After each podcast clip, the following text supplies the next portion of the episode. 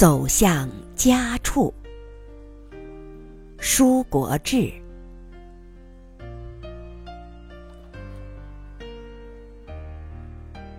天地之间，其为走路乎？能够走路，是世上最美之事。何处皆能去得，何样景致皆能明晰见得。当心中有些微烦闷，腹中有少许快累，放步去走，只消一二十分钟，便能渐渐抛去。若再走下去，愈走便愈接近另一个境地。心中烦闷渐除，美景已一一奔入眼帘。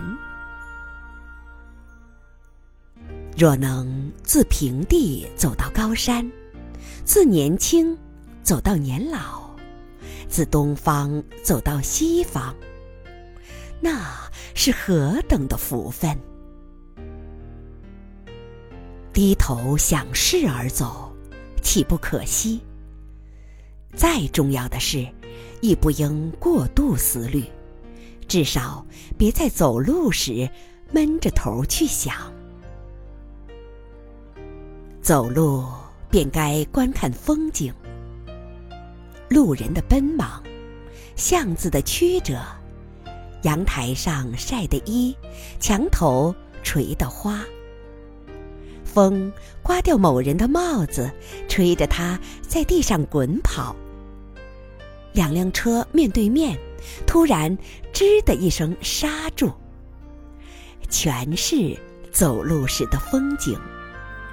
更别说山上耸立的奇峰，雨后的野瀑，山腰斜出的球树等，原本横存于各地的绝景。人生得两腿，不仅是为了从甲地赶往乙地，更是为了途中的风景。途中风景之佳与不佳，道出了人命运的好与不好。好比张三一辈子皆看的好景，而李四一辈子皆在。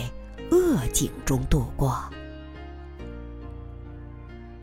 人之境遇的确如此。